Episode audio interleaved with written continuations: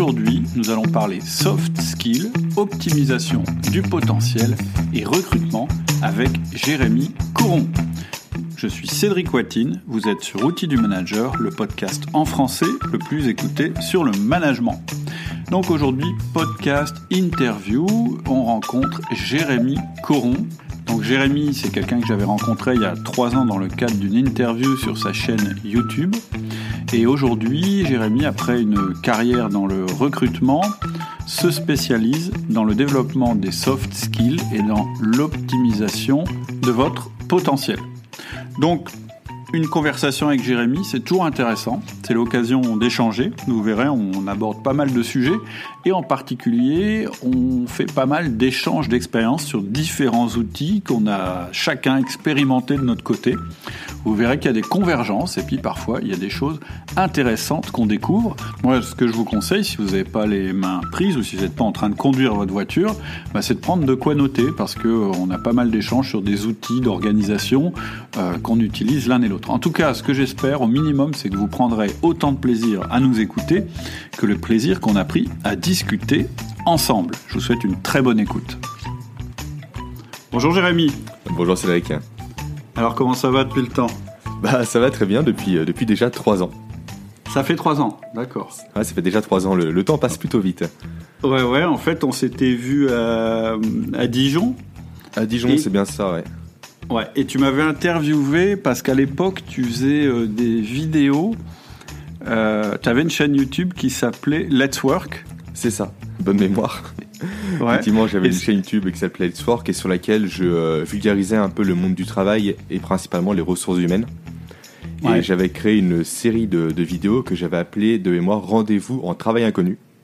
Ah oui, et tu avais ça en plus, c'est ça. Tu interviewais aussi des chefs d'entreprise. C'est ça. Donc j'étais des personnes pour qu'elles présentent un peu leur travail au, grand public, on va dire un peu les dessous du métier, et je t'avais sollicité à l'époque dans ce cadre-là. Hmm. Et je me souviens plus si j'avais déjà lancé les formations ou pas. Euh, non, non, justement, on en parlait. Ah bah non, il y a trois ans. interview, T'avais pas encore lancé, non mm, mm. Non, non, bon, bon. Au début, t'étais encore que sur podcast d'ailleurs. D'accord. Ouais, ouais, c'est ça. Je faisais que du podcast et ça m'avait intéressé aussi d'échanger avec toi parce que tes vidéos avaient une super qualité d'ailleurs qui est, qui est toujours super. Hein. on n'est pas du tout à ce, niveau-là. Mais et puis bon, je trouvais que c'était vraiment du bon boulot quoi. C'était vraiment euh, très très sympa. Et donc, euh, on s'est recontacté là récemment parce mhm. que euh, tu t'es euh, relancé dans une autre activité. Alors, est-ce que tu peux nous en dire un peu plus? Exactement. En fait, j'ai mis terme aux vidéos il y a maintenant pas loin d'un an, je crois, de mémoire, parce que mhm. je ne trouvais pas spécialement mon public sur YouTube.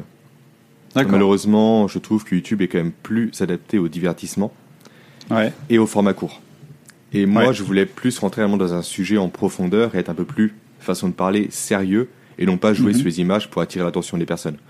Mhm. Donc j'ai fait comme mhm. toi, je t'ai rejoint dans la team podcast euh, il y a maintenant un an et donc je suis passé au podcast et je ne parle plus spécialement uniquement des ressources humaines, mais plus de la dimension, euh, comment dire, soft skills, des compétences transversales, des compétences sociales qui sont de plus en plus importantes dans le monde du travail et que j'ai pu apprendre à, distinguer et à comprendre à travers mon activité principale qui était, jusqu'il y a peu, le recrutement. D'accord, bah ça on va, on va en reparler après, parce que ouais. ça m'intéresse parce que euh, sur Outils du Manager on en parle de temps en temps du recrutement mais on, euh, je pense pas qu'on ait fait énormément de podcasts sur le sujet. Mais donc là, on va peut-être se concentrer d'abord donc sur euh, sur ton activité. Donc donc toi actuellement, ton job, c'est quoi exactement? Alors mon job, euh, bah, mon futur job, on va dire, que je suis en train de construire, c'est euh, de partager mes connaissances au niveau des soft skills, donc de ces compétences uh-huh. un peu transversales, qui sont la mhm. gestion du temps, la communication, le leadership ou encore la gestion des émotions. Mhm. Donc en parler au travers du podcast, également du newsletter privé que j'ai mis en place pour les personnes les plus motivées, on va dire. Et mhm. surtout d'aborder un élément qui euh, est, à mon sens, que trop peu abordé, qui est la dimension un peu holistique le fait. alors qu'est-ce que c'est, qu'est-ce que c'est euh, holistique Ouais, c'est vraiment la dimension, on va dire, globale. Euh, D'accord. Moi, je suis issu du milieu du sport, je fais beaucoup de sport. Et en fait, j'ai remarqué que, par exemple, l'alimentation jouait sur mhm. mes performances sportives. Mais également aussi sur, mes, sur ma productivité aussi. Aussi sur ma gestion du temps, sur ma communication. Quand on n'a pas dormi de la nuit, on a du mal à communiquer. on a beau avoir les meilleurs outils de communication, on a beau connaître le disque, si on n'a pas dormi à cause de notre fils qui fait ses dents, comme c'est un peu le cas euh, en ce moment pour moi, c'est compliqué ah un peu de. Oui, voilà, j'ai un fils qui a qui a 14 mois euh, maintenant. D'accord. Donc quand on dort pas des nuits, on a beau connaître tous les outils de communication, de productivité, et là c'est compliqué de les appliquer. C'est clair. Et donc je mets en parallèle justement les soft skills, aussi tout ce qui est alimentation, nutrition, gestion du sommeil, etc. D'accord, ok vachement intéressant. Donc optimisation euh, de, de la performance euh, globale en fait. Ouais, ça, en fait, a son plein potentiel, on va dire, pour utiliser ses compétences. Hmm, d'accord. Alors, est-ce que, euh, alors comment comment tu fais ça? C'est-à-dire que tu fais, tu, tu, donnes des conseils en parallèle? Je sais que j'ai vu, qu'est-ce que j'ai vu sur ton Il y a un truc qui m'a attiré. Ouais, tu parlais de la méthode Pomodoro. La méthode Pomodoro, oui. Donc ça, c'est un outil de comment dire de gestion du temps et de productivité. C'est un outil mm. assez simple et c'est pour ça que j'en parle assez souvent et moi qui m'a beaucoup aidé personnellement. Donc je vais en parler si tu me le permets. Hein. Ouais, vas-y, je en fait pour ça. Qui, euh, qui, comment dire, séquence le temps de travail. En fait, l'outil part du principe qu'on a environ 30 minutes de concentration maximum, on va dire, d'affilée. Au bout de 30 mhm. minutes, on a un peu tendance à se disperser, à faire autre chose, et donc à être un peu moins concentré, donc moins productif. D'accord. Donc l'idée de la méthode Pomodoro, déjà elle tient son nom de la tomate, parce que Pomodoro en italien ça veut dire tomate, elle est liée au ah oui, donc, donc c'est pas un conseil, c'est pas un conseil de nutrition en fait là. Ah non, pas du tout, non, non pas du tout. en fait, la méthode Pomodoro là, il y a rien à voir, c'est vraiment de la productivité pure, savoir un minuteur en forme de tomate, comme dans les cuisines, oh, que l'on règle sur 25 minutes. Durant 25 minutes, on fait une seule tâche à fond. Et dès que ça sonne, on arrête. Et on continue parallèlement à une seconde près, même s'il nous reste trois lignes à écrire par rapport au dossier qu'on fait, on arrête. On fait une pause, on prend 5 minutes, on prend un café et après on y retourne. D'accord. Et en fait, l'idée justement d'arrêter en plein milieu d'une tâche, ça va jouer sur un levier psychologique humain, qui est le fait qu'on aime compléter les choses. Et donc, en mhm. arrêtant en plein milieu, quand on va reprendre le travail, on sera encore plus motivé pour terminer la tâche qu'on a commencé à faire. D'accord. Voilà, donc c'est la méthode un peu Pomodoro. On fait des cycles comme ça, on fait quatre cycles, et au bout du quatrième, on fait une pause de 25 minutes un peu plus longue pour se relaxer. D'accord. En fait, euh, tu séquences ton travail et je suppose que euh, tu te concentres sur un seul, une seule tâche à la fois pendant cette période-là. C'est ça exactement l'idée, c'est vraiment découper ces tâches. On dit là, j'ai 25 minutes, je fais ça. Ouais. et tu coupes toutes les interruptions, etc., etc. On peut même gérer ses emails en Pomodoro si on veut. Ouais, tout à fait. 25 minutes, je réponds à tous mes emails d'un coup. Ouais.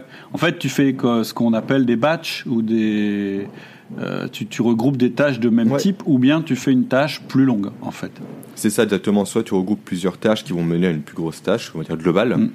mm-hmm. ou soit tu fais uniquement une tâche assez complexe que tu as à faire en 25 minutes. D'accord. C'est marrant parce que c'est intéressant, je trouve, parce qu'en fait, c'est un petit peu ce à quoi moi je suis arrivé. Alors pas du tout en suivant cette méthode Pomodoro, mais quand j'ai fait euh, la formation sur le, la formation que j'ai proposée sur euh, le système d'organisation. Euh, général, je dirais réaliste. Moi, j'appelle ça le mhm. système d'organisation réaliste. C'est un des conseils que je donnais, c'est-à-dire euh, de séquencer son temps. Alors peut-être pas euh, aussi euh, strictement que ce dont tu parles, parce que moi c'est pas une approche, euh, je dirais scientifique, c'est plus une approche par l'expérience. Mais effectivement, j'ai remarqué que bah voilà, pour gérer ses mails, c'est mieux de les faire en séquençant et en mhm. faisant que ça et en se donnant une limite de temps. Pour gérer un projet, c'est pareil. Et je dirais même que quand on parle du management, en fait, quand on fait un à un, c'est 25 minutes. Donc en fait, c'est en fait c'est 30 minutes au total mais en général, on fait 25 minutes parce qu'il y a, voilà, vers la fin, et je conseille d'ailleurs, c'est rigolo, parce que je conseille aussi le minuteur de cuisine pour euh, arrêter le 1 à 1 à temps. Donc c'est drôle, il y a des parallèles assez amusants. Et en plus, ça rejoint aussi le, principe de Parkinson. Je ne sais pas si tu le connais, ce principe-là. Je crois que c'est Parkinson de mémoire qui dit que, euh, comme le temps, le, comme le gaz, pardon, le temps a tendance à se dilater, juste occuper toute l'espace disponible. C'est ça. on ne borne pas l'activité que l'on fait forcément on va dépasser. Et moi, je vais même euh, plus. Ouais, moi j'en parle même au niveau de la journée.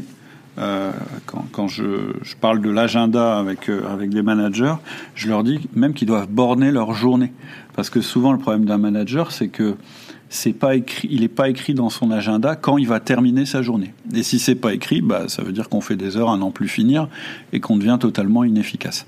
C'est ça, on devient une, ouais, complètement inefficace comme tu dis. Vachement intéressant. Est-ce que tu as d'autres outils ou d'autres choses euh, qui pourraient être intéressantes de partager? Euh, On reste sur l'aspect vraiment on va dire technique ou on part sur l'aspect un peu plus holistique?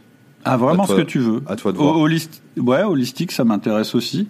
Alors, holistique, une chose, comment dire, que j'aime bien aborder, c'est la notion d'index glycémique. Alors, est-ce que ça te parle?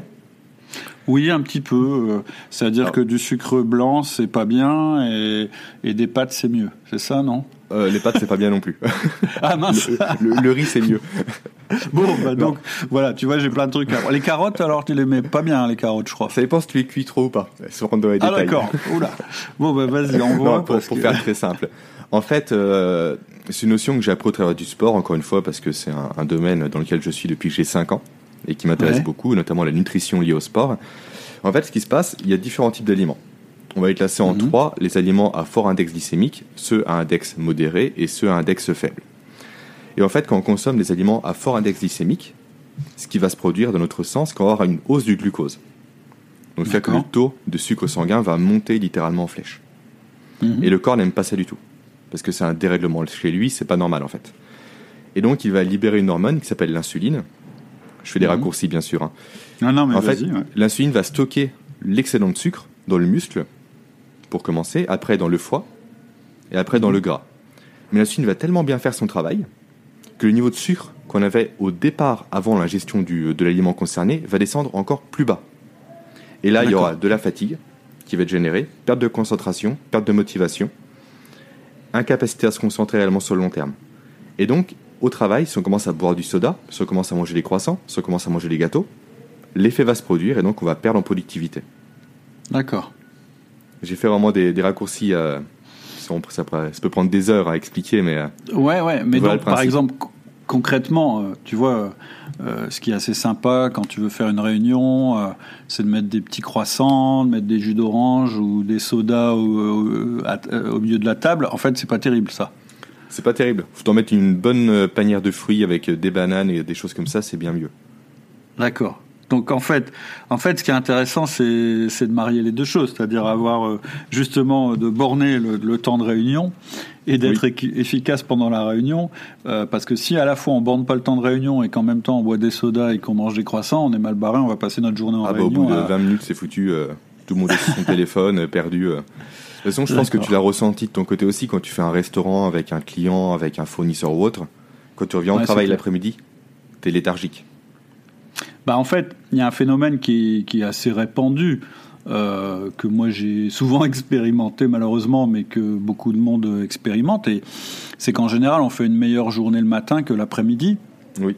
Et la différence entre le matin et l'après-midi, euh, c'est peut-être la taille du repas qu'on a pris avant d'arriver, et puis le fait que bah, on a accumulé de la fatigue, qu'on a déjà pris des décisions et que notre capacité à prendre des décisions et des bonnes décisions, elle s'émousse au fur et à mesure de la journée, ce qui fait que dans des professions, moi par exemple j'ai un, j'ai un beau-frère qui travaille dans le bâtiment, il me dit euh, que, que c'est un petit peu ancré dans la mentalité qu'on fait sa journée le matin. Ils appellent ça mhm. faire sa journée le matin parce que l'après-midi, euh, on n'est pas efficace, on est allé au restaurant avec les clients, etc. Et je, par, je parle pas forcément d'alcool, hein, d'ailleurs. Euh, et, en réalité, euh, moi, il y a une de mes formations où j'avais intégré, je crois que c'est dans le manager essentiel, où, où j'avais intégré aussi la notion de chronotype. Je sais pas si tu en as déjà entendu parler. Si, si, justement, je m'intéresse de plus en plus la chronobiologie euh, ouais. Chacun est différent. il y en a qui sont meilleurs le matin, d'autres meilleurs le soir. Ça. Et c'est hyper intéressant. Et, moi, je, dans la formation, j'avais intégré un petit, un petit test, en fait, et euh, pour, pour, pour se catégoriser soi-même. Donc, on peut, on peut voir si on est, alors je sais plus, c'est des noms d'oiseaux. Il y a l'alouette, la chouette. Et je moi, je connaissais pas ça. Je connaissais le loup, le lion, le dauphin et euh, je sais plus quoi. Ah, d'accord. Bah, moi, c'était chacun des, oiseaux. de toute façon, mais... Bah, en gros, hein, si on résume, il y a des lève-tôt et des couches-tard. Mmh. Et, en fait, on voit que selon les moments de la journée, euh, certains, par exemple, sont meilleurs s'ils prennent leurs décisions le matin, alors que d'autres vont être meilleurs s'ils prennent leurs décisions l'après-midi. Ou euh, faire un travail très précis, certains ce sera mieux le matin, et ainsi de suite. Mmh. Et donc c'est assez intéressant. Et, et, le bouquin dans lequel j'avais vu ça, ça s'appelle, ça s'appelle When, et c'est Daniel Pink qui a écrit ça où il explique justement euh, à la fois les effets, euh, enfin les moments de la journée, et il, il, évoque aussi le sommeil, dont toi tu parles euh, probablement. Mhm. Et il, il, explique à un moment qu'ils ont fait des tests dans des écoles. Et en fait, les enfants, quand on leur fait faire un test l'après-midi, ils sont beaucoup moins bons que quand on leur, faire le, leur, fait faire le matin. et ce qui permet, je dirais, de réguler les choses et, que les performances soient les mêmes le matin l'après-midi, c'est simplement une petite sieste de 20 minutes, quoi. Mais malheureusement, la sieste est mal vue euh, aujourd'hui en France. Ouais, c'est vrai. C'est un peu le problème qu'on a effectivement, parce que dormir, en fait, c'est un, comment dire, c'est un, une marque quasiment de fainéantise, alors qu'au final, c'est plus la productivité qui est générée par la suite. Mais ça, peu de personnes le comprennent aujourd'hui, je trouve. Ouais, tout à fait. Faut peut-être changer le nom. Faut peut-être assez. Je sais que je crois que chez les gendarmes, ils appellent ça un moment de pause. Euh, je sais plus quoi, ils ont pas voulu donner. Ils ont une méthode aussi, hein, parce que c'est des gens qui dorment pas forcément beaucoup. Bah, euh, ils doivent se lever à 3 heures du matin et souvent ils sont sur les lieux d'opération jusque très tard le soir. Et ils ont un autre nom, je sais plus ce que c'est, mais ils ont pas voulu mettre le nom sieste parce que justement c'est péjoratif dans notre. C'est connoté de façon euh, négative, effectivement. Ouais, tout à fait. Ah, c'est intéressant. Est-ce que tu as d'autres choses à partager euh, du même type au niveau optimisation, euh, soit, euh, soit du travail ou, ou, ou, du rythme de travail Une chose dont je me sers au quotidien, moi, c'est un outil cette fois-ci. Comme ça, on aura un peu mhm. tout vu. On avait la technique, le côté holistique et maintenant l'outil. Mhm. je pense que tu connais, c'est Trello. Ouais, ouais. Pour moi, c'est un formidable outil d'organisation. En fait, j'ai toujours été contre à l'origine les to-do list. Parce que je trouve qu'on fait une seule liste de tâches, on a tendance à la remplir, à la remplir, à la remplir, à se perdre. Et on a du mal à la structurer. Au bout de deux jours, c'est cool, c'est structuré, c'est joli. Au bout d'une semaine, il y a 50 tâches en attente, il y a tout et n'importe quoi, on est perdu. Et moi, ça, je conseille en fait de prendre un Trello et de faire au minimum, on va dire, trois, euh, comment dire, euh, trois colonnes. Alors, je sais pas si les gens qui t'écoutent connaissent tous Trello. Grosso modo, c'est basé non, sur la méthode du Kanban. Oui, c'est ça. En fait, le principe de Trello, c'est qu'on a trois colonnes, un petit peu comme euh, trois euh, euh, paperboards les uns à côté des autres. Oui, trois colonnes ou plus, après ça dépend de comment on s'organise. Et en fait, l'idée, mhm. c'est que dans chaque colonne qu'on va intituler comme on le souhaite, on va glisser des cartes que l'on peut mhm. agencer après dans les colonnes avec différents marqueurs, des stickers ou autres pour les différencier. Mhm. Et en fait, je conseille vraiment de faire au moins trois colonnes avec, on va dire, la partie inbox, qui est la première colonne, on met toutes les tâches un peu auxquelles on pense, même si c'est un peu à la volée. La mhm. deuxième qui serait plus la colonne euh, non urgent. On met toutes les tâches qui sont à faire potentiellement dans deux semaines, trois semaines, quatre semaines, qui ne sont pas importantes. Et la troisième qui serait à faire aujourd'hui. Et comme ça, on peut distinguer réellement l'organisation que l'on a à la journée et les tâches qu'on a à faire aujourd'hui ne sont pas noyées dans une liste de tâches énorme et longue comme le bras. Tout à fait. Voilà, c'est vraiment un outil qui est très visuel. Moi, je sais, je sais pardon, que je suis assez visuel et ils mettent beaucoup au quotidien. Et moi, mhm. j'ai six colonnes, je crois, dans mon Trello. C'est bien ça, je vérifie, j'en ai bien six. J'ai inbox en attente 2, par exemple, je fais un mail à quelqu'un et euh, cette personne, j'ai besoin de sa réponse pour avancer. Mhm. Je mets là-dedans que j'ai écrit l'email à telle date. Après, j'ai à faire plus tard, c'est les tâches un peu en attente. Cette semaine, aujourd'hui, et celles qui sont faites, j'ai fait une colonne donne un peu pour ma pure satisfaction personnelle de scroller à la fin de la semaine et voir tout ce que j'ai fait. En fait, ça plus que la satisfaction personnelle, c'est même que c'est une mesure du travail accompli et donc, si, à un moment tu veux te demander si tu été productif ou pas, ou un petit mhm. peu voir les tâches récurrentes, c'est très intéressant de garder les tâches que tu as faites. Tu Tu es assez d'accord. Donc voilà la dernière chose que je voulais partager. Ouais. D'accord. Mais écoute, c'est intéressant ce que tu dis à propos de Trello parce que, euh, alors figure-toi que moi j'utilise des listes de tâches. Mhm. Euh, mais comme toi, j'ai constaté que euh, c'est un peu frustrant parce que à chaque fois que tu finis une tâche, euh, bah, il y a une autre tâche à faire derrière. Et effectivement, à un moment, tu te retrouves avec une liste monstrueuse.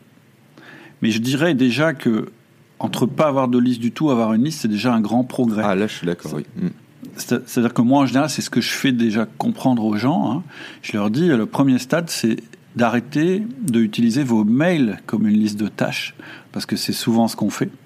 Mm-hmm. Donc pour moi, la première phase, c'est effectivement euh, de créer cette liste de tâches. Mais en général, quand tu, quand tu résous un problème, t'en, en crées un autre. Donc en fait, celui que tu qui se crée, c'est celui dont tu viens de parler. Et ce qui est assez drôle, c'est que moi, tu, tu, viens de citer un petit peu tes, tes, tes, listes dans Trello, ou plutôt tes colonnes dans Trello. Et en réalité, c'est drôle parce qu'on a convergé. Moi, j'utilise ça aussi. c'est le même genre de, tâches. Moi, j'ai les tâches du jour. Mhm. Et je, je n'ai le droit d'en mettre que 5. Euh, j'ai du mal à m'y tenir à ça. J'aimerais réussir, mais j'ai du mal à m'y tenir encore. Alors tu vois, euh, je te rejoins parce que je l'ai sous les yeux et là j'en ai 8 là sous les yeux. Donc tu vois, c'est pas bien. J'en ai une bonne dizaine, moi je crois. comme quoi, après moi j'ai les tâches de la semaine. Ouais, euh, c'est-à-dire celles que je, en fait c'est ce que je dois faire tout de suite, ce que je dois faire à l'horizon Et donc, mhm. pour moi, l'horizon, c'est la semaine. Dans d'autres métiers, ça peut être autre chose. Et puis après, j'ai un jour. Et dans un jour, c'est tout le reste. Et c'est des choses, c'est pas grave si je les fais pas, mais je veux pas les, je veux pas les oublier. Et puis après, j'ai des tâches euh, contextuelles, mais je dirais que mes, euh, mes tâches pour les 1 à 1, etc., ça, c'est des listes, mais c'est pas vraiment des listes de tâches, c'est des listes de mhm. choses à dire aux gens. Mais tu vois, on est arrivé à peu près à la même méthode, et euh, j'en profite pour le dire aux gens qui écoutent au le podcast et qui ont suivi ma formation. Il y a un nouvel outil qui, est, qui vient de sortir sur Google, c'est le Task Board. Donc ceux qui utilisent les listes de tâches Google comme moi, euh, ça permet d'avoir une présentation un petit peu comme la présentation de Trello, justement. D'accord. C'est-à-dire qu'en fait, tu vois, tes tâches, elles apparaissent comme si elles étaient collées sur un mur et tu peux les faire bouger euh, d'une liste de tâches à une autre. Donc tu vois, c'est presque comme Trello. Ça s'appelle Task Board et, euh, c'est vachement bien. Pour être clair, c'est très simple et c'est vachement bien. C'est un de, c'est un des, des, de nos auditeurs qui m'a envoyé un mail en me disant qui avait fait la formation, qui me dit je viens de découvrir ça, ça marche super bien avec ton système, etc. Ok, bah, j'irai voir juste après alors. Ouais. Ouais, Et moi, Trello, je l'utilise aussi euh, dans l'entreprise en fait. Euh, parce que ça permet de visualiser très très bien ce qui se fait dans l'entreprise et c'est vraiment un outil ultra simple à utiliser. Il n'y a pas besoin d'expliquer pendant des heures aux gens. Dès qu'ils commencent à l'utiliser, ça y est, euh, ils sont dedans et ça permet aussi de, réduire très très fort le nombre de mails. Tu vois, plutôt que de s'envoyer un mail en disant tiens, faut que tu fasses ça, puis l'autre il dit bah ça y est, je l'ai fait. Donc ça fait déjà euh, ça fait déjà deux mails et l'autre il dit bon bah maintenant faut tu, tu vois ce genre d'échange bah avec Trello euh, le nombre de mails qui s'échangent est réduit de manière drastique. Et puis moi, en tant que manager, j'aime bien parce que au moins quand je parle du, de leur travail avec les gens, j'ai quelque chose pour le matérialiser, c'est-à-dire que euh, on peut euh, on peut quantifier le travail qui a été fait, etc., etc. Et en plus, Donc, euh, on l'a pas dit ça que c'est collaboratif. Ouais, c'est ça. en fait, oui, on peut assigner des cartes, des tâches à des personnes, etc. Tout à fait. c'est un très bon système d'entreprise. Ouais et tu peux le consulter euh, de n'importe quelle plateforme, y compris euh, de ton téléphone, etc., etc. Donc c'est vraiment même mettre des euh, alertes et tout dès qu'il y a un événement qui se passe, c'est exactement c'est très pratique. Moi, je l'ai mis en place dans mon ancienne entreprise où je travaillais pour gérer les recrutements. Tout à fait. tout le process de recrutement avec les CV qui étaient joints aux tâches et je faisais glisser tout simplement les candidats dans les étapes du recrutement au fur et à mesure avec les commentaires. Mhm. Bah, tu le faire. partagé avec, mes équipes. Mhm, tout à fait. Tout à fait. Et bah, tu vois, tu me, tu m'amènes la transition euh, parfaite puisque j'ai un peu fait exprès. Hein. Ah d'accord. Trop fort. dit ça. ok. Donc, donc juste pour, euh, juste peut-être pour résumer à ce stade, donc ce sur quoi tu es en train de travailler, tu nous l'as décrit, c'est euh, l'optimisation de la performance en entreprise à travers les soft skills et à travers une approche holistique. Hein, c'est ce que j'ai compris. Exactement. Et, déjà, euh, à ce stade, t'en es où en fait de, ce développement d'activité? Alors aujourd'hui, j'ai un podcast qui s'appelle Soft Skiller, donc euh, S-O-F-T-Skiller, donc comme skills, sauf que c'est E-R. D'accord. C'est le jeu de mots entre killer et puis euh, skills. Ouais, génial, très très bien. donc ça c'est la première chose, un podcast que je sors en général tous les, tous les vendredis. Là je fais une petite pause hivernale pour me concentrer sur une première formation que je vais créer. D'accord. J'ai également, euh, je joins plutôt également à chaque podcast une ressource complémentaire, qui est tout simplement une schématisation, grosso modo, des concepts que je présente dans le podcast, pour avoir un mhm. aspect plus visuel. Et également, j'ai créé une newsletter privée, où je livre d'autres conseils en parallèle et qui est cette fois-ci hebdomadaire. D'accord. Voilà, pour l'instant, en fait, j'essaie de créer un peu un écosystème, grosso modo, autour des soft skills pour aider les personnes à les développer au mieux.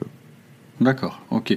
Et donc euh, la cible, c'est pas forcément des managers, ça peut être aussi euh, des entrepreneurs individuels, des contributeurs individuels. Enfin, ça peut être n'importe. Euh, d'accord. C'est toutes les personnes qui ont conscience de l'importance de développer ces compétences-là pour l'avenir, tout simplement. Ouais, ouais, d'accord. Non, non, mais c'est sûr que super intéressant. Ok. Bon, est-ce que on peut parler un petit peu de recrutement, puisque tu as, as, une expérience dans, dans le recrutement et mhm. que évidemment, tu vois, moi, mes, mes, auditeurs, c'est des, des managers. Et quand on est manager, on est forcément un jour ou l'autre amené à recruter. Donc, est-ce que tu aurais quelques conseils à donner euh, dans ce domaine-là ou, Et puis moi, j'en ajouterais si jamais il y a des choses qui, qui me viennent à l'esprit. mmh, Bien sûr. Déjà, juste pour euh, recontextualiser, effectivement, j'ai 9 ans d'expérience. J'ai commencé à 18 ans, pour être, pour être, très précis. Assez compliqué d'ailleurs, le premier entretien. J'ai fait face à un électricien qui avait 50 ans. Donc, on a 18 ans, la personne de 50 ans. C'est assez compliqué comme, comment dire, comme, comme premier pas. Et mhm. donc, ma dernière expérience était responsable de recrutement durant 3 ans, au sein d'un groupe de 40 personnes. Et je travaillais à la fois pour le groupe et pour des clients. D'accord. ça, c'est pour euh, resituer un peu le contexte. Mhm. Ensuite, euh, oui, effectivement, il y a, plusieurs euh, conseils que je pourrais donner à, tes auditeurs. Et un conseil déjà assez simple, moi qui me paraît très important, qui est tout simplement le fait de remplacer les questions, comment dire, est-ce que, par des en quoi. Par exemple, est-ce que vous savez manager Par en quoi vous savez manager. D'accord. C'est une petite subtilité, mais en fait, qui pousse la personne en face à se livrer réellement et à apporter des réponses complètes et concrètes. Parce que si quelqu'un nous demande est-ce que vous savez manager, forcément on va dire oui. Et ça va s'arrêter là. Ouais, c'est une question fermée. Dit, voilà, mais si on nous dit en quoi vous savez manager, là forcément la personne doit apporter derrière des exemples concrets, de l'expérience, des situations, etc. D'accord. Je suis, je suis complètement d'accord avec toi. Euh, je le dis d'une autre manière, mais en fait, on dit la même chose. C'est que euh, il faut euh, axer absolument l'entretien sur ce que la personne a réalisé de concret. et en, en l'étayant avec des chiffres, des anecdotes, etc. Parce que c'est à travers, ça c'est un gros truc chez Outil Manager, c'est à travers la, le comportement des personnes, dans le sens action, hein, pas, pas, attitude, mhm. qu'on apprend à savoir qui elles sont. Mm, je, suis, euh, je suis bien d'accord avec toi, c'est très important. D'où l'importance également quand, comment dire, quand on recrute quelqu'un, qu'on est dans le rôle de recruteur, on va dire, de vraiment driver l'entretien. Mm. Souvent, on a tendance, quand on est recruteur, qu'on en fait de façon un peu informelle, à dire à la personne Présentez-vous, je vous écoute. Ouais. Sauf que le candidat, au final, va dérouler son parcours. Il va le réciter, il va dire uniquement ce qui est intéressant, et on va pas chercher l'information dont on a besoin. Alors que si à l'inverse, on maîtrise réellement, on va dire, euh, les techniques de recrutement, on veut un manager, et ben on va chercher les informations dans le parcours du candidat qui nous montre, ou qui ne nous montre pas, peu importe, qu'il est bien manager, ou qu'il a été bien manager à une époque. D'accord. Donc l'idée, c'est vraiment fait partir d'un cahier des charges très précis, de savoir ce qu'on recherche chez le candidat. Et quand je dis très précis, c'est de façon presque chiffrée au final. Par exemple, on veut un commercial, on veut qu'il ait fait 50 000 euros, par exemple, des chiffres d'affaires l'année dernière. Mhm. S'il a fait 40 000, malheureusement, ça ne correspond pas. S'il a fait 60, et bah tant mieux. Mais on veut des éléments vraiment très concrets sur lesquels s'appuyer et qui permettent en fait de valider si le candidat est fait ou non.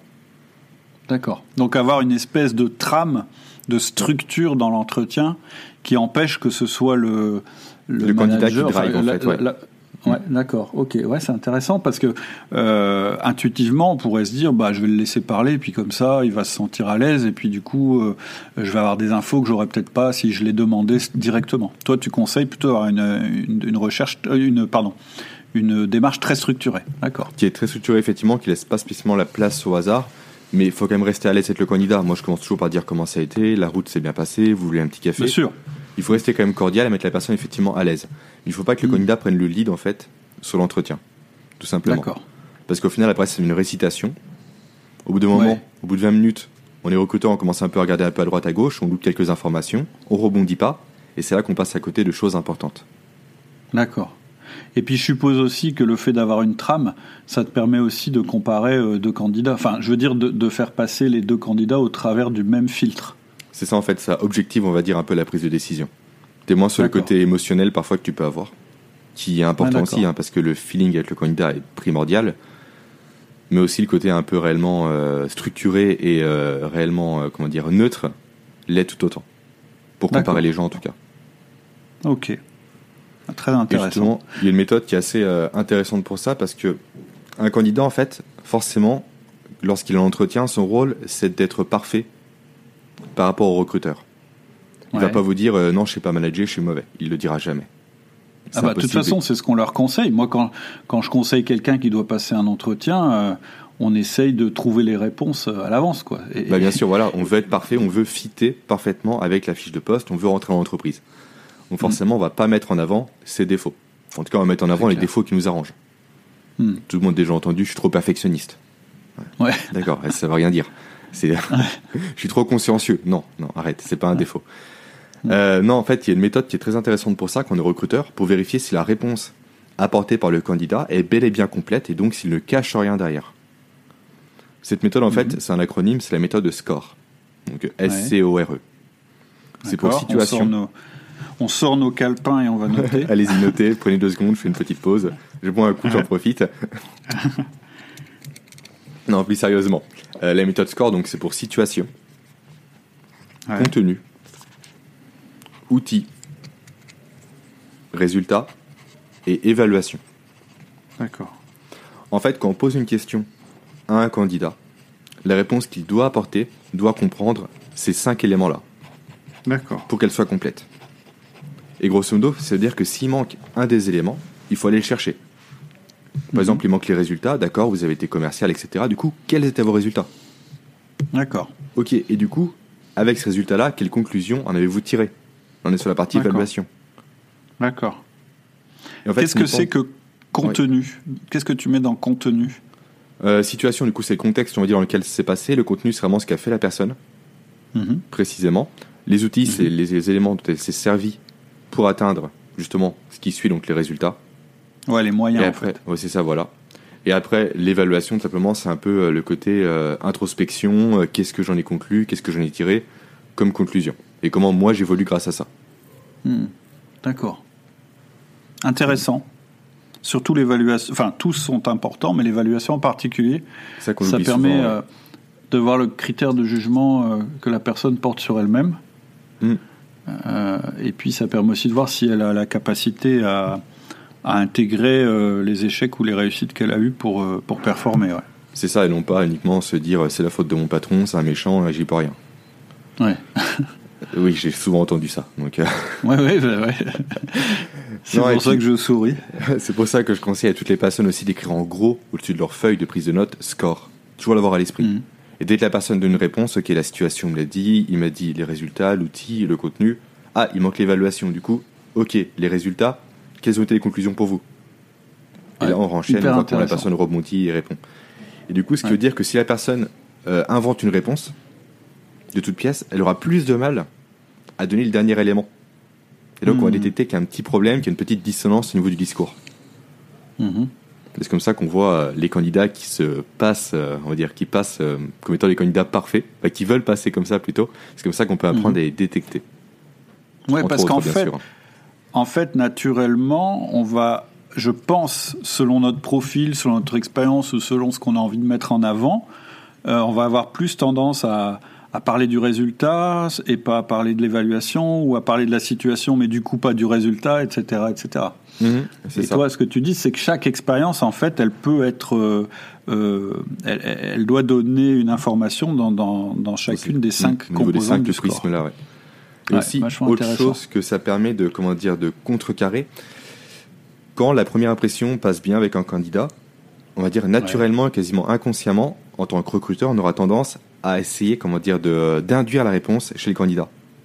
Ouais. En disant, du coup, c'est bien ça, là, vous avez réussi à, à bien vendre tel produit. Il mm. Mm. Il va pas dire non. En fait, inconsciemment, on veut qu'il réponde à nos critères parce qu'on l'aime bien.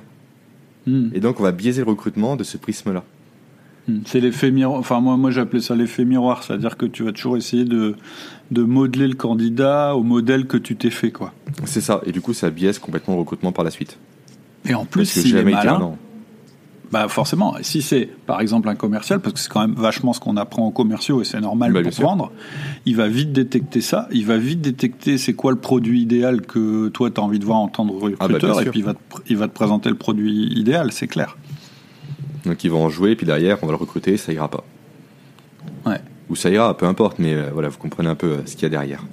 Mmh, mmh, mmh, et aussi des fois, si autre chose qui peut être intéressante comme, euh, comme méthode, c'est tout simplement c'est la technique de, répéter ce que vient de dire le candidat. Par exemple, du coup, là, j'ai fait 50 000 euros de chiffre d'affaires. D'accord 50 000 euros. Là, vous marquez une pause, la personne va forcément surenchérir. Mhm. Elle va continuer à développer, etc., son argumentaire. Donc, si vous voyez que vous avez du mal un peu à poser des questions, tout simplement répéter la fin de ce que vient de dire la personne. Elle va forcément et naturellement rebondir dessus. D'accord. c'est une petite astuce un peu. Euh, si jamais vous avez un peu de mal à formuler vos questions. C'est une astuce aussi qu'on peut utiliser en 1 à 1 d'ailleurs, c'est marrant. Euh, et, puis un autre biais, je ne sais pas si, si tu as déjà eu ça en tant que recruteur, c'est que, en fait, au départ, tu fais une fiche de poste, donc tu fais le candidat idéal, Et c'est très bien, parce que c'est par là qu'il faut commencer, je suppose.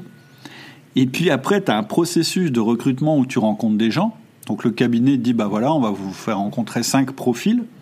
Et inconsciemment, tu t'obliges à ce que ce soit un des cinq. Mhm. C'est-à-dire, au lieu de te dire, ça tombe, il n'y en a aucun des cinq qui va convenir, comme on t'a dit qu'on t'en présentait cinq, tu dis, je vais devoir en prendre un des cinq. Et donc, au lieu de chercher le candidat idéal et de comparer chacun de ces candidats à la fiche de poste que tu avais faite et qui était ton candidat idéal, tu commences à les comparer entre eux. Un peu comme euh, dans l'immobilier, on connaît bien ça. Hein, euh, les, les, euh, les agences immobilières vont toujours te montrer trois maisons. Elle va commencer par les pires, puis la dernière va te sembler magnifique. Et moi, j'ai déjà remarqué que dans les processus de recrutement, on, on est parfois victime de la même chose. On n'ose pas dire, bah non, il y en a aucun des cinq qui convient. Forcément, dans les cinq, il y en a un qui va être meilleur que les autres. Ça ne veut pas dire que c'est celui-là qu'il faut recruter. C'est un peu l'illusion du choix au final. On part sur l'aspect psychologique, c'est le choix entre ça, ça et ça. Non, en fait, il y a d'autres choix qui sont à côté. Et comme Tout tu à dis, fait. prendre le temps effectivement de dire non, je suis pas sûr. Si on n'est pas sûr à 100%, faut pas y aller. en fait, pour moi, Il y a, quand il y a un doute, il n'y a pas de doute, en fait, tout simplement. Comme tu dis, il faut mieux prendre son temps. Il y a des conséquences derrière, il y a des risques. Tu parles potentiellement d'un futur recrutement réalisé, ce qui est vrai. Mais j'irai mmh. encore plus loin, peut-être encore plus qu'un recrutement réalisé. La personne recrutée fout le bazar, on va dire, dans l'équipe. Ah bah oui. Il y avoir des démissions qui sont la conséquence de ce mauvais recrutement-là. Tout à fait. Et donc, il faut trouver non pas un collaborateur, mais deux, voire trois. donc euh, là, bon après, c'est un peu compliqué. et, en général, tu conseilles que le candidat soit vu euh, par, euh, par ses collègues avant d'être embauché. C'est quoi là ton conseil au niveau? Pour moi, c'est important. Je dirais même plus, il faut que le manager ou que le recruteur, peu importe, euh, consulte les personnes avec qui la future personne va travailler en amont du recrutement pour bien définir réellement la fiche de poste, donc à la fois sur la partie technique, sur la partie réellement, on va dire, euh, quotidienne, mais aussi mhm. sur la partie personnalité. Parce qu'on a beau avoir le meilleur candidat, s'il ne fit pas au niveau de l'équipe, ça ira pas. D'accord. Il va forcément avoir des tensions, etc. Il y aura des missions à côté, et le côté humain est très important. Moi, quand je voyais du coup à l'époque mes clients, j'avais à cœur de leur demander présentez-moi le futur manager. Présentez-moi mhm. les équipes. C'est quoi vos mhm. attentes? Qu'est-ce que vous voulez? Voilà. Quel candidat parfait mhm. pour vous au niveau psychologique? Quelles sont ses valeurs? Il faut vraiment creuser un maximum. C'est vraiment une relation humaine qui va se créer par la suite. Et donc, si tous les éléments ne sont pas là à la base, ça marchera pas, même s'il y a le meilleur technicien au monde en face. D'accord, donc en fait, la première démarche, en fait, toi, tu commences par là, c'est-à-dire que tu impliques un maximum de, l'équipe euh, en fait, quand tu crées ton candidat parfait, entre guillemets, c'est-à-dire celui euh, sur lequel il n'y aura aucun doute, tu fais participer toute l'équipe. D'accord. C'est ça. Et j'aime mieux un candidat qui, on va dire, qui colle parfaitement à l'aspect, on va dire, euh, savoir-être du poste et qui, a un, qui est un peu défaillant, on va dire, au niveau technique que l'inverse. Ouais. je suis complètement d'accord. Qu'il saura progresser, il saura se mettre dans l'équipe, les autres vont l'accompagner, vont l'apprécier, et donc il y aura une émulation collective, une intelligence collective qui va se créer et qui va donner quelque mm. chose au bout. Par contre, si la personne au final ne fit pas, s'il devient individualiste, ça va créer un peu des tensions, des scissions. Et mhm. là, bah, ça finira forcément mal un jour ou l'autre. D'accord. Bon, écoute, c'est super intéressant. Est-ce que tu as d'autres choses à partager sur le recrutement? Euh, Une chose toute bête, mais pour moi, il faut parler rémunération d'entrée de jeu. D'accord. Souvent, on a du mal en France à parler salaire, etc. Et c'est souvent un point bloquant. Donc, plutôt qu'attendre une heure et demie d'entretien, de tout valider, et après dire, en fait, au niveau salaire, c'est bien ça. Et la personne dit, non, moi, c'est 10 000 euros en plus par an. Hmm. Ah bah, au revoir, monsieur. Non. Donc, on se met d'accord sur le salaire, après, on parle de la suite. D'accord, ok. Pour moi, c'est important qu'il y ait ce premier filtre. C'est un filtre, souvent, c'est souvent un oui ou non le salaire. Ça passe, mais, ça casse. Mais, mais t'es es un peu général, c'est-à-dire, t'essayes de voir où ça va se situer ou t'es très précis par rapport au. Parce que quelquefois, on, on, peut mettre une fourchette. Ouais, on est sur une fourchette. Mais si la personne hmm. a plus 10 cas par rapport à la fourchette, on ne fait pas l'effort, bah, ce sera pas possible, on le sait bien. Il a beau être parfait par rapport au poste, bon savoir-être, bon savoir-faire, tout, disponibilité immédiate, bon diplôme. Ouais, mais s'il rentre pas dans la fourchette de salaire, c'est mort. Hmm, hmm, pour moi, il faut valider en fait les points bloquants d'entrée de jeu. Et hmm, après, réellement, on rentre dans le détail. Ok. Super intéressant. Ok, ok. Euh, alors, pour, euh, on arrive, je dirais, vers, euh, vers la fin de l'interview. Est-ce que tu as une citation ou un principe de vie que tu aimerais bien partager avec les, avec les auditeurs alors une chose, tu m'as posé donc la question un peu en amont du podcast, donc j'y ai pas mal ah réfléchi. J'avoue, j'ai eu un peu de mal à trouver. Il y a plusieurs ah, citations que j'aime bien, mais du coup, je me suis plus rapproché d'une notion que j'aime beaucoup, mais qui n'est pas spécialement liée à tout ce qu'on vient de, à tout ce dont on vient de parler à, l'instant. C'est le cercle d'influence. Je sais pas si tu connais cette notion-là. Ça me dit quelque chose En fait, c'est le fait de ne pas chercher à agir sur les choses sur lesquelles on ne peut pas agir. Ah oui, bah oui, je connais, oui. Donc grosso modo, par exemple, euh, je vais être un peu, euh, comment dire, un peu, un peu cash peut-être, mais il y a une guerre actuellement en tel pays. En quelque sorte, je m'en fiche. Ah Parce que je peux pas agir dessus. J'ai pas le pouvoir, moi je, je agis en fait spécialement sur les choses sur lesquelles je peux agir aujourd'hui. Et en fait, en faisant ça, ce qui est intéressant, c'est qu'on se prend pas la tête à des choses sur lesquelles on n'a pas la main mise. Bien sûr. Parce qu'on va dire mettre des coups d'épée dans l'eau, ça sert à rien. Littéralement, on s'épuise mhm. pour rien, on se pollue l'esprit pour rien. Mais en mhm. plus, en agissant uniquement sur les choses sur lesquelles on peut agir, on va progressivement agrandir notre cercle d'influence. Mhm. Et donc, ce qui est au début inaccessible pour nous le deviendra par la suite. D'accord. C'est pour ça que chez moi, j'ai pas de télévision, j'ai pas d'information, j'ai rien, parce que je peux pas agir dessus, ça m'intéresse pas, ça me pollue l'esprit. Donc j'ai tout coupé, littéralement. Et je m'occupe de mon quotidien, on va dire. D'accord. Alors moi, c'est marrant parce que figure-toi que j'ai été interviewé il y a pas très longtemps euh, sur, euh, pour, euh, dans un podcast qui s'appelle Le Gratin. Et Pauline Legnaud m'a demandé quelle était la citation que j'aimerais bien lui, lui dire. Et ma citation, c'est que la force me soit donnée de supporter ce qui ne peut être changé, et le courage de changer ce qui peut l'être, et aussi la sagesse de distinguer l'un de l'autre. Donc tu vois, c'est amusant, c'est assez ah bah, proche de ce que tu viens de dire. Mmh, on y revient complètement, oui. Et, je, trouve que c'est assez intéressant parce que moi, je le remets dans le contexte de l'entreprise, forcément, puisque c'est l'objet du podcast. Je trouve qu'en réunion, la tendance, c'est vraiment à parler beaucoup, beaucoup de ce qu'on peut pas changer et de s'en plaindre. Et c'est normal. En fait, on en parle parce que tellement ça nous, ça nous agace de pas mhm. pouvoir le changer. Mais du coup, on oublie de parler des choses qu'on va pouvoir changer. Et donc, on retarde notre passage à l'action sur ce euh, sur quoi on devrait se concentrer, puisque notre pouvoir, il est sur évidemment ce qu'on peut changer, quoi. C'est ça, du coup. Mais c'est souvent une facilité. futile, ouais, Bah c'est ça, on, aime bien parler de ce qui va pas, de critiquer d'autres choses, parce que finalement ça ne remet pas en cause nous, et ça mhm. nous évite de parler du principal, c'est-à-dire comment nous, on va faire pour résoudre les problèmes qu'on peut résoudre, qui sont dans notre domaine d'action. Vous savez que aussi j'ai une phrase en fond d'écran que j'aime beaucoup, attends, je passe juste sur mon fond d'écran d'ordinateur, qui ah je la traduis, je ne suis pas le produit des circonstances, je suis le produit de mes décisions. Ouais. Toi ça revient aussi un peu dans cette lignée-là, toi. Mmh, mmh, tout à fait. Et euh, est-ce qu'il y a un livre ou un film récent que tu as aimé, euh, que tu voudrais euh, partager? J'ai rien de récent à te donner, malheureusement. En film, oui, j'ai un film un peu, on va dire, d'enfance qui n'a rien à voir encore une fois de tout ce dont on vient de parler. C'est Fight Club. J'ai beaucoup aimé l'aspect psychologique qu'il y a derrière. C'est un film un peu culte. Avec, Avec Brad Pitt et Edward Norton. Brad Pitt, c'est ça. C'est ça. Et ensuite, niveau livre, en fait, je lis pas mal de livres. Alors, aucun roman, par contre, je suis plus axé sur les livres de non-fiction, on va dire. Mhm. Alors, je n'ai pas spécialement euh, un qui ressort aujourd'hui. Mhm. Mhm. Dans les derniers que j'ai lus, celui qui m'a le plus plu, on va dire, on va plutôt dire comme ça, c'est Ne coupez jamais la poire en deux. Je sais pas si tu connais, c'est Chris Voss. Non, en fait, cette personne, c'est un ancien négociateur en prise d'otage. D'accord. Il donne des techniques justement de négociation. C'est très intéressant, c'est très à l'américaine, donc beaucoup de storytelling. Mais c'est vraiment, euh, comment dire, on est un peu happé par le livre, c'est vraiment, c'est passionnant. Et les techniques qui sont, euh, comment dire, qui sont euh, évoquées sont très enrichissantes à connaître. D'accord. Donc c'est de ne couper, jamais, la, poire en deux. D'accord. Ok. Il fait le parallèle avec la petite otage. On coupe jamais un otage en deux, en fait, tout simplement. Ah oui, d'accord. voilà. C'est euh, Ou alors c'est que c'est qu'on a échoué quelque part. voilà. Ou, bien qu'on a décidé de passer à l'action plutôt que de discuter. C'est ça. ok. Bah écoute, Jérémy, je te, je te remercie. Euh, c'était vachement intéressant et enrichissant. Si on veut te contacter, le meilleur moyen, c'est par quel moyen? C'est sur LinkedIn C'est LinkedIn, je dirais. Je suis de plus en plus actif sur LinkedIn. Je fais pas mal de mm. publications en ce moment de petits dessins, euh, comme tu as pu le remarquer, je pense. Ah ouais, ils sont super tes dessins, j'adore. D'ailleurs, il faudra qu'on en reparle juste après. Euh, juste après, moi, moi j'avais acheté un bouquin qui s'appelle euh, The Back of the Napkin. Je sais pas si tu connais. Non, je connais pas celui-là. Moi, j'apprends à dessiner les personnages, tout simplement. Je crois qu'il s'appelle comme ça. Donc après, je me mets tout doucement au dessin. Hein. C'est assez balbutiant. Ouais, non, mais mais, mais, mais c'est un bouquin que je conseille. Moi, il m'a vachement, vachement aidé parce que en fait, euh, ça s'appelle The Back of the Napkin et je crois que ça a été traduit en français l'arrière de la serviette. En fait, c'est tu sais quand tu es euh, en train de discuter euh, avec des gens dans un restaurant, puis tout d'un coup le gars il comprend pas trop ce que tu lui dis, donc tu dis bah attends. Du coup, tu prends la serviette en papier, puis un crayon, puis tu commences à lui faire un petit dessin, tu vois. Mmh.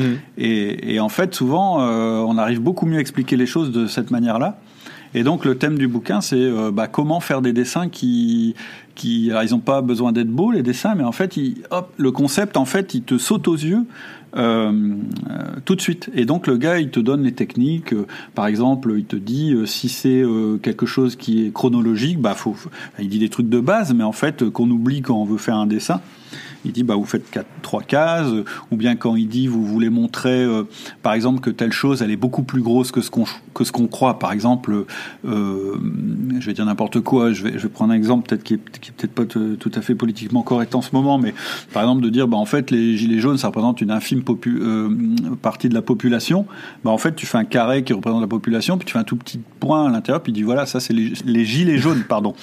Tu vois c'est plein de techniques pour pour une idée euh, de manière très visuelle et très rapide. Et je trouve ça vachement intéressant. Et c'est hyper intéressant à utiliser dans le contexte de l'entreprise. Hein. Mhm. Parce que, euh, justement, dans une réunion tout à l'heure, euh, une fois qu'on a mangé tous nos, tous nos croissants et, nos, et qu'on a bu nos sodas et que tout le monde est bien endormi, bah, tu te lèves, tu prends le paperboard et tu fais un dessin qui parle à tout le monde. ça réveille un peu les gens, ça permet de réagir, etc. etc. Donc je, je trouvais que c'était intéressant. Et je, en voyant tes personnages, en fait, je trouvais qu'ils ressemblaient assez fort aux, personnages qui sont, euh, qui sont décrits dans le bouquin. Donc euh, je pense que ça venait de là. Je viens de le commander à l'instant le bouquin hein, pendant que, que, tu parlais, donc. Euh, et tu m'as convaincu. bon, moi j'ai pas commandé, ne coupez jamais la porte en deux, mais je pense que je vais le faire. Il est très intéressant. Oui. Ok, bon bah écoute, il me reste plus qu'à te remercier et puis euh, voilà, je pense que faudra qu'on rediscute parce que je suis persuadé qu'il y, a des synergies intéressantes dans ce qu'on fait et qui peuvent intéresser euh, mes auditeurs et peut-être les tiens. Avec plaisir, avec grand plaisir, et puis surtout merci à toi pour, pour ce temps de parole, on va dire. Sans problème. Je te remercie, Jérémy. À très vite. Voilà, c'est tout pour aujourd'hui. J'espère que ça vous a plu. Et si c'est le cas, j'aimerais vous demander un petit geste. Vous savez peut-être que la notoriété d'outils du manager repose sur le bouche à oreille. On n'a pas du tout la puissance marketing des grands médias qui commence à déferler dans le monde des podcasts.